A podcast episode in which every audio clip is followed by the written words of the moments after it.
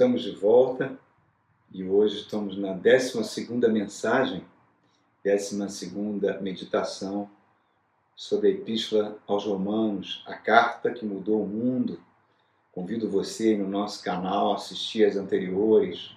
É bênção, foi bênção na minha vida e será bênção na sua vida, com certeza. E hoje nós vamos terminar no capítulo 3 dessa epístola magnífica. Né? Ninguém mais do que o apóstolo Paulo um ex-fariseu, um profundo conhecedor da lei de Moisés, da lei dos judeus, da lei de Deus, né? para explicar as verdades fantásticas que a cruz de Cristo trouxe para nós. Então, nós vamos terminar esse capítulo 3 com a mensagem: o Espírito Santo formando o corpo de Cristo. Olha só, irmãos, que coisa linda. Convido você a abrir aí no capítulo 3, vamos ler do 26 ao 31 para irmos terminar esse capítulo fantástico. Né? Diz assim no verso 26. Isso para demonstrar sua justiça no presente, a fim de ser justo e justificador daquele que tem fé em Jesus. Olha só, às vezes a gente passa por alguns versículos que têm verdades inacreditavelmente belas. Aqui nós estamos vendo o desenvolvimento do raciocínio do apóstolo Paulo, né? mostrando que Cristo ofertou-se a si mesmo para que a justiça de Deus fosse satisfeita. Aqui ele está falando, para que Deus fosse justo e justificador. Então, a cruz de Cristo, ela bloqueia qualquer porventura qualquer acusação que o próprio Satanás venha fazer contra Deus, que Deus perdoa um pecador, que Deus é injusto. Não só isso, está dizendo para nós que nós podemos, pela fé em Cristo Jesus, certo? Mesmo que eu seja o pior dos pecadores, pela fé, eu serei justificado por Deus. Olha que coisa fantástica, irmãos a justificação é um termo jurídico, né? Está mostrando que Cristo representa Deus para mim, Deus para os homens. Né? Até aquele momento no Evangelho de João, que Jesus está se despedindo dos seus discípulos, ele fala: Eu volto para o Pai. E Filipe, um dos apóstolos, chega para Jesus e fala: Mostra-nos o Pai e isso será suficiente. E Jesus olha para Felipe e fala: Mas Felipe, tanto tempo eu estou com você, quem vê a mim, vê o Pai. Eu e o Pai somos um só. Então, Jesus, ao mesmo tempo que representa Deus para nós, ele nos representa perante Deus. A Bíblia diz que ele é o nosso advogado, ele é o nosso intercessor. Para Deus, irmãos, não existe tempo nem espaço, Deus se move na eternidade. Deus está vendo o seu filho agora na cruz do Calvário está vendo os milhões de crentes nesses 2023, 22 anos de história do cristianismo sendo formados no corpo de Cristo, o Espírito Santo, o Espírito do próprio Deus, trabalhando no coração desses milhões de cristãos, que muitos já estão na glória, né? E, e esse corpo místico, sobrenatural do Cristo sendo formado mostrando que a cabeça do corpo é o próprio Senhor Jesus. A cabeça que comanda todo o corpo, a cabeça que sabe de tudo. É a cabeça que defende o corpo. É a cabeça que comunica a graça de Deus aos homens. A graça que nos perdoa. A graça que gera uma unção em nós. Um poder do Espírito Santo trabalhando em nós. Com a unção de Deus, com com a unção do Espírito Santo em nós, tudo fica mais leve. Você pode ler a Bíblia em alguns minutos, se você está buscando a presença de Deus, sente a presença de Deus, fica uma leitura muito mais importante, mesmo que você gaste horas lendo a Bíblia. Se você orar poucos minutos sentindo a presença do Espírito Santo, vale mais do que você orar horas e horas não sentindo nada de Deus. Por quê? Porque o relacionamento com Deus não é uma obrigação. Ele é uma pessoa. E a graça faz que esse relacionamento com Deus não tenha cansaço. que seja feito com alegria. As ordenanças de Deus, todas as ordenanças de Deus, irmãos, elas devem ser feitas com alegria, todas. Todos os mandamentos de Deus devem ser feitos com alegria. Neemias diz que a alegria do Senhor é a nossa força. Muitas vezes, Satanás e seus anjos usam pessoas para roubar a alegria. E essa alegria foi conquistada pela cruz do Calvário. Né? A cruz é dor total, irmãos. Dor completa, 100% dor. Mas ao mesmo tempo é a fonte da nossa alegria. A cruz foi revelada desde o Antigo Testamento. Vê lá o profeta Isaías, capítulo 53 de Isaías. Parece que ele está vendo o julgamento de Cristo e a condenação do Cristo, a morte do Cristo. O profeta Zacarias, que é um profeta pós-exílico, tem tantas revelações sobrenaturais. Ele vê Jesus entrando com um jumentinho em Jerusalém, coisa que só vai acontecer 500 anos depois. E ele afirma que no final dos tempos os judeus vão reconhecer a Jesus como Messias e vão prantear, porque olharão para Cristo e verão que ele foi traspassado por uma lança e irão prantear por ele.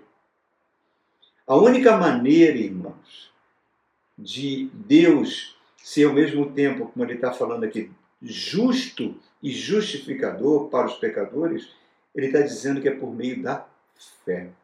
Olha que coisa fantástica. A fé em Jesus, a justiça divina, a justificação seriam impossíveis sem a cruz do Calvário. Mas, ao mesmo tempo, que essa fé é necessária para que a gente seja justificado, ela não é um dom meu, não depende de meus esforços. A fé é um presente de Deus para mim e para todo aquele que busca o Senhor. A fé não existe mérito humano. Então, qualquer coisa que queira produzir fé, cultos de relíquias, medalhas milagrosas, rosas ungidas, copos d'água, cordões do sírio, subir igrejas de joelho, nada disso, irmãos, produz fé. A fé, ela vem pelo ouvir a palavra de Deus. Tudo que é fora disso é negócio financeiro ou negócio de humano, de religião. Deus entra com a cruz e nos dá o dom da fé, o presente da fé. Então não depende de nenhuma valorização humana, não depende de nenhum esforço humano. Qual é o objeto da minha fé? Jesus Cristo e a esse crucificado. E o grande mistério é que essa fé não vem de, de nós mesmos, é um presente de Deus. Por quê? Para que ninguém se glorie, para que ninguém se ensoberbeça. Jesus falou: Ninguém vem a mim se o Pai não o trouxer. Ele é a fonte de toda justificação. Ele é a própria graça de Deus. Né? É uma coisa tão fantástica. Imagine, sei lá, um carro mais caro do mundo, vamos ver uma Ferrari, nem sei se é. E de repente alguém bate na sua porta e te dá a chave de uma Ferrari modelo top, caríssima, e fala: é sua, é de graça, você não precisa fazer esforço nenhum, você recebeu de graça. Multiplica isso por infinito, irmãos. É a fé. Não precisa você fazer nada. Você recebeu de presente. Pela fé, nós morremos com Cristo naquela cruz. Pela fé, nós ressuscitamos com Ele no terceiro dia. A Bíblia diz que nós estamos assentados nas regiões celestiais em Cristo. Mistérios espirituais, baseado em algo que no passado foi feito lá no Calvário. Agora, o que, que eu preciso fazer? Eu tenho que tornar isso uma realidade para a minha vida. 1 João capítulo 3, verso 9, diz que a semente de Deus já está em mim. E essa semente é que evita que eu tenha uma prática de pecado. Satanás sempre vai se esforçar para nos demover dessa realidade espiritual. Nós nos consideramos mor mortos para o mundo né? e vivos para Deus. Satanás sempre vai tentar demover, ele fez isso desde o Éden trazendo dúvidas sobre a palavra, trazendo experiências muitas vezes dolorosas que a gente acha que a nossa fé vai enfraquecer por causa disso. A única coisa que nós devemos, irmãos, é permanecer em Cristo. Imagine você numa escada rolante subindo para o céu. Teu único dever é ficar nessa escada. O Espírito Santo sempre vai querer que você fique nessa escadinha. E isso vem pela prática do Evangelho de Cristo. Nenhuma religião, nenhuma filosofia, nenhum sistema intelectual humano proclama um perdão gratuito dos nossos pecados e, e proclama uma nova vida em Cristo para aquelas pessoas que não merecem. As religiões dizem que você tem um karma, que você precisa encarnar várias vezes, reencarnar, que você precisa se autodesenvolver para ir para um estado de nirvana. Né? Sistemas religiosos criam autossalvações baseadas em penitências e sacrifícios para desenvolver sua fé, uns por práticas de caridade, outros por disciplinas esotéricas. O Evangelho não é nada disso. O Evangelho é a boa nova que a graça de Deus desviou a ira de Deus que estava sobre nós, lançando-a na cruz do Calvário. O Filho de Deus morreu a nossa morte para que vivêssemos a sua vida. Ele carregou a nossa condenação. E eu aceito isso pela fé. Eu recebo o que a graça oferece. Todas as ciências humanas, ciências sociais, o humanismo, tenta colocar o homem como centro do universo, desde a Renascença. Isso atingiu o auge na Revolução Francesa e conseguiu e prosseguiu até os dias de hoje com um movimento chamado Iluminismo. E o que, que isso trouxe para o homem, irmãos? Cada vez mais vazio, cada vez mais desespero, cada vez mais violência, mais guerra, mais fomes.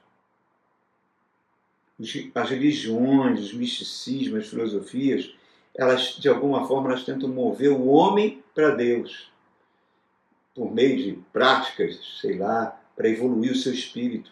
Mas nenhuma mostrou que existe um abismo inseparável entre o homem pecaminoso, cheio de culpas, e Deus. Cristo vai contar isso na parábola do rico e do mendigo Lázaro. Cristo conta isso com uma propriedade fantástica. Né? Aí, irmãos, nós vemos essa ação do Espírito Santo.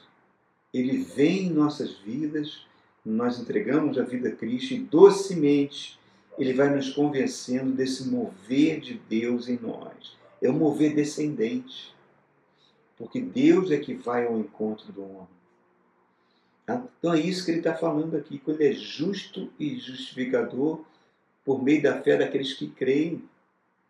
E ele continua no verso 27. Olha só o que ele fala no verso 27. Onde está então o motivo da vanglória? É excluído. Baseado em que princípio? No da obediência à lei? Não, mas no princípio da fé.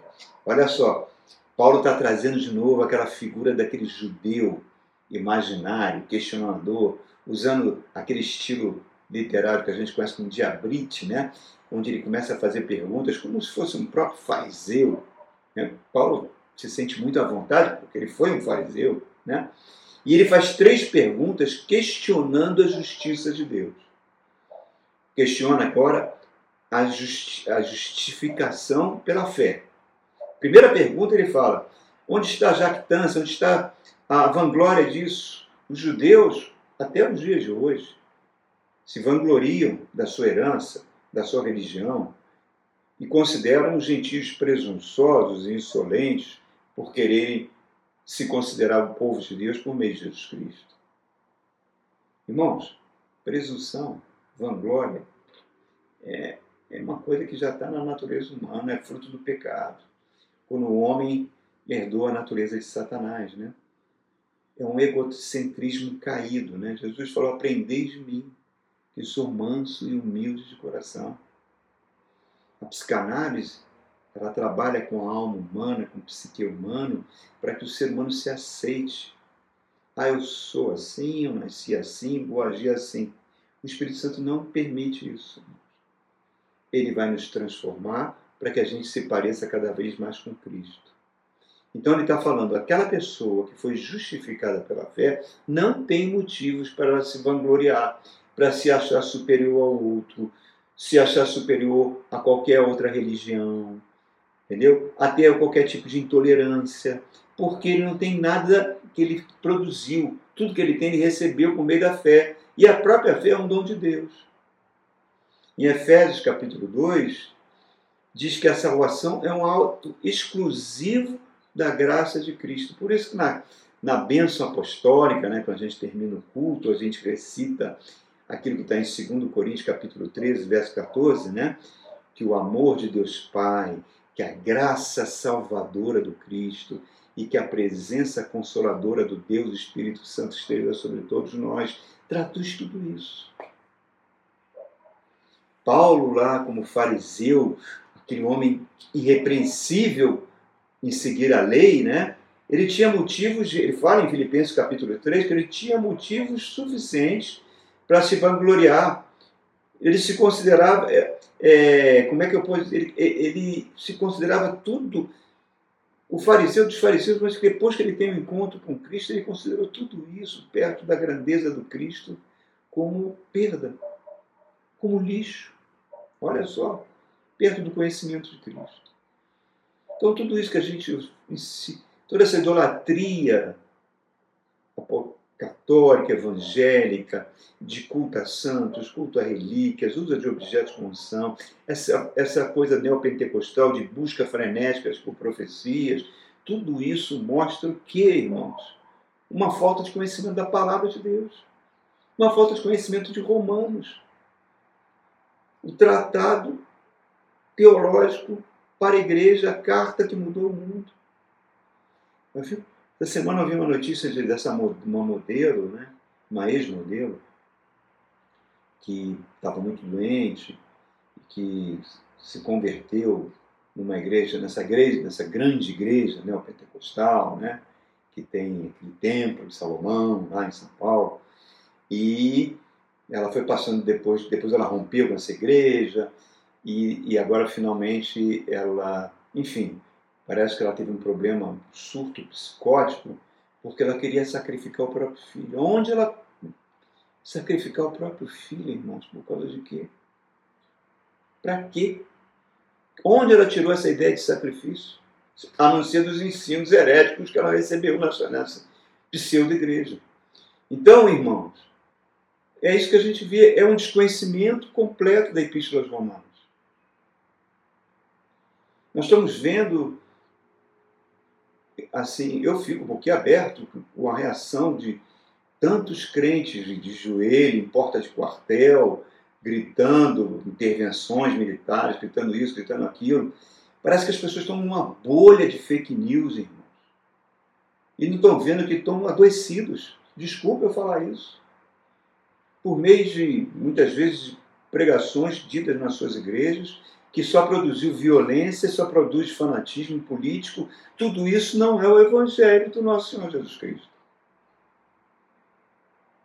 Então, Paulo está dizendo aqui: olha, gente, vocês serão justificados. Não, judeus, entenda o seguinte: vocês tiveram o seu papel, mas vocês, não é pela obediência à lei que vocês serão justificados. Ninguém conseguiu cumprir a lei. Cristo é o próprio cumprimento da lei. Né? Então, não há motivo de vanglória. O que nós precisamos é pôr o Evangelho de Jesus Cristo em prática. O Evangelho é a pessoa do Cristo. E Cristo é aprender de mim que eu sou manso e humilde de coração. Continuando o que o apóstolo, o apóstolo está falando aqui no verso 28. Pois sustentamos que o homem é justificado pela fé, independente da obediência à lei. Então, olha como ele volta aos, ao, a esse tema que se tornou o grande slogan da reforma protestante. Né? Na época, o, o, o monge agostiniano Martim Lutero se levantou porque a igreja estava vendendo indulgências e essas compras de indulgências, a igreja dizia que haveria salvação, que era uma grande blasfêmia. Lutero se levantou. Lutero sofreu perseguição. E ele traduziu a Bíblia do latim para o alemão e acrescentou uma palavra somente pela fé. A Igreja Católica acusou ele de perverter as Escrituras. Lutero dizia: olha, o cristão orgulhar-se de si é uma aberração. Agora, se ele se orgulha de, de Jesus Cristo, o que Jesus Cristo fez por ele é apropriado, é excelente e exala o bom perfume de Cristo. Jesus mesmo falou: sem mim, nada podeis fazer. É como, os irmãos, vou fazer uma pequena analogia, é como se você fosse um abajur, certo? Nesse abajur que está aqui atrás. Se eu, nós somos esse abajur. Agora eu venho aqui e ligo esse abajur. Vamos ver se ele vai ligar. Só um instantinho. Pronto, acendi ele. Ele recebeu um poder, uma energia que entrou, uma energia elétrica, e acendeu esse abajur, trazendo luz. Nós somos esse abajur. Agora, a luz, o poder de Deus, nós só podemos exalar o bom perfume por meio de Cristo. Cristo é como se fosse a eletricidade que alimenta esse abajur que nós vimos aqui atrás. Nós somos incapazes, uma palavra bem forte que eu vou falar, nós somos incapazes até de sermos felizes. Você pode conquistar muitas coisas na vida, né? mas o vazio vai ficar sempre dentro de nós, sempre, sempre dentro de nós, irmãos. Não tem jeito. Então, repare o seguinte, irmãos. É por meio da fé que eu vou conseguindo viver como Deus quer e exalar o bom perfume de Cristo e ser luz do mundo.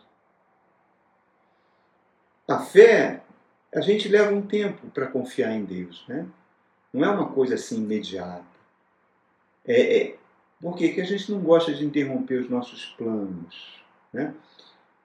Mas a partir do momento que eu vou reconhecendo a minha incapacidade, a minha dependência cada vez maior do Espírito Santo de Deus, eu vou recebendo um poder de Deus na minha vida. Posso buscar esse poder por meio da oração. Quem não tem o hábito de orar terá que agir muitas vezes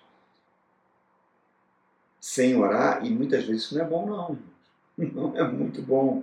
Tá? Agora, quando você porque à medida que você ora, você vai tendo cada vez mais temor de tomar decisões sem orar. Muitas vezes as pessoas passam por situações de desespero porque não oram. Elas têm que ter o desespero de orar para ter uma vida sem desespero. Então não, não depende do meu esforço, depende da minha confiança em Deus, da minha fé. É a única maneira de experimentar o poder de Deus na minha vida, é dependendo dele. Isso não tem nada a ver com a lei. O Espírito Santo sempre vai nos levar a uma posição de humildade para que a gente possa ser exaltado por Deus. Olha só, irmãos. Como é que muitas vezes o Espírito Santo trabalha conosco? Paulo fala que teve um espinho na carne, mensageiro de Satanás que os bofeteava. Clamou a Jesus para que ele fosse liberto daquilo, a gente não sabe se era uma doença, se era uma perseguição, enfim. E Jesus falou: não, não vou libertar, porque o meu poder vai se aperfeiçoar na sua fraqueza. O grande filósofo dinamarquês, filósofo cristão, Kierkegaard, né? ele falava que o caminho para o reino de Deus é a própria tribulação. a Bíblia fala que Devemos experimentar muitas tribulações se quisermos entrar no reino de Deus. A tribulação é uma forma de caminho. Viver o Evangelho, passaremos por tribulação. Entraremos no reino de Deus por meio de tribulação. Nós estamos num mundo caído. O problema é que muitas vezes a gente não aceita essa tribulação.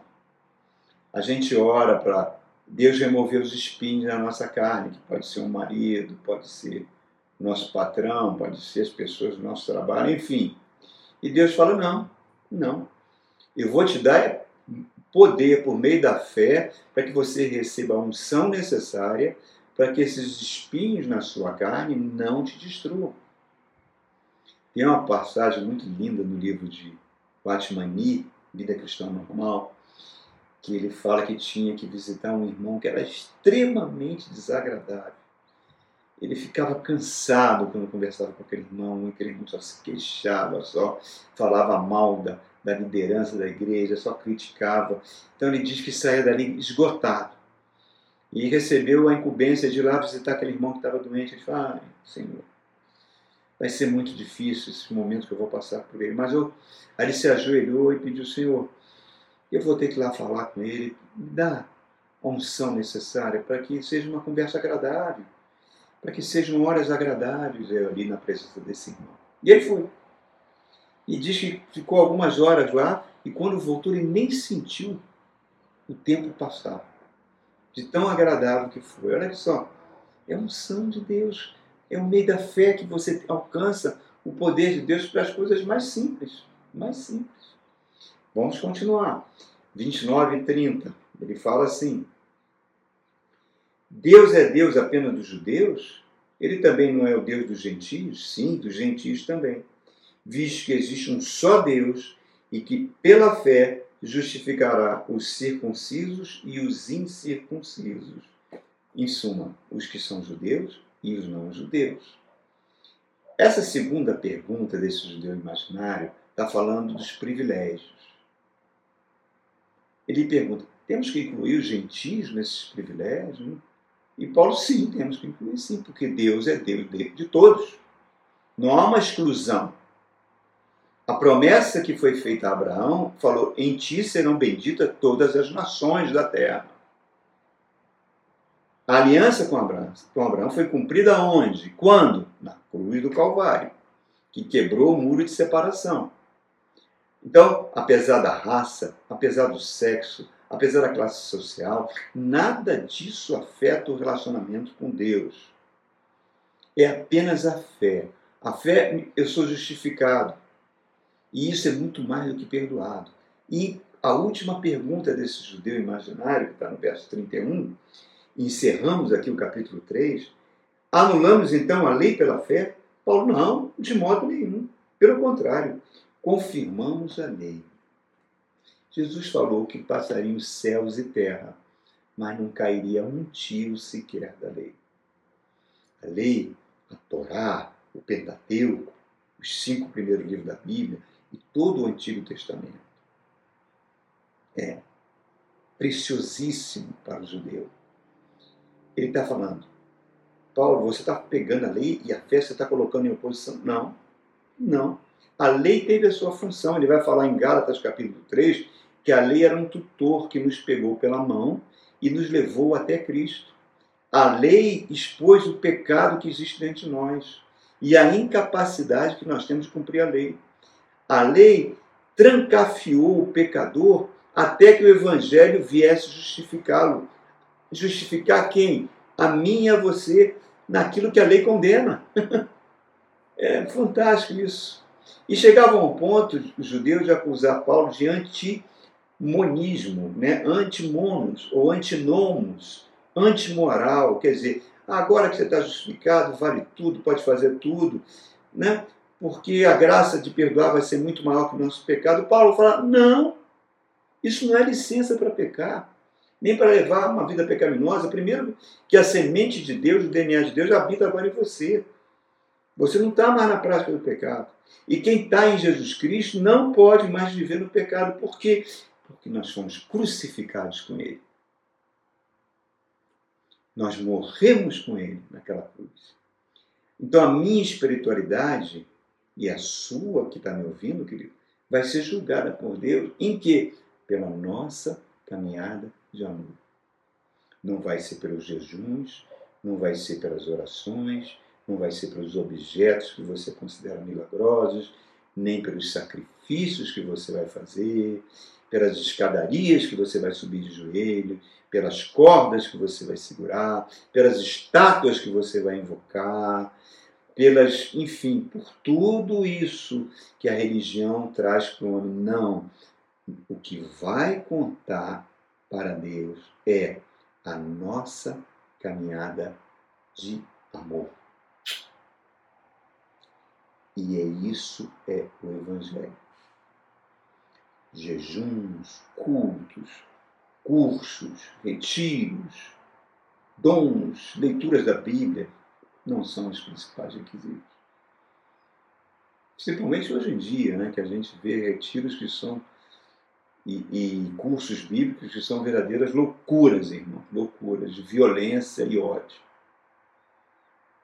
Por isso nós precisamos da palavra e de pregações inspiradas na palavra que nos transformam, que transformem a nossa natureza, que contribua para que Cristo seja formado em nós, para que a gente faça parte do corpo de Cristo. Espírito Santo está formando o corpo de Cristo nesses 2022 anos por meio da palavra. Que a gente não possa ser uma figueira estéreo, né? quando Jesus conta aquela, aquela palavra, que a figueira que não, que não dá frutos. E saber que nessa caminhada Deus é amor, 100% amor. Eu não sei nem o que está acontecendo comigo, ou o que vai acontecer, mas como Deus me ama, eu sei que tudo que vai acontecer comigo e contigo vai contribuir para o nosso bem. Por quê? Porque Jesus Cristo é o cabeça e eu sou parte do corpo dele. E ele cuida do seu corpo. Ele cuida de mim e cuida de você. Está sendo formado o corpo de Cristo, o corpo místico de Cristo, a verdadeira igreja do nosso Senhor Jesus Cristo. Ah, que coisa linda! E aí nós encerramos esse capítulo 3 da Epístola dos Romanos, nessa nossa 12 meditação. Que Deus abençoe ricamente a sua vida. Amém? Um grande abraço e até o nosso próximo encontro.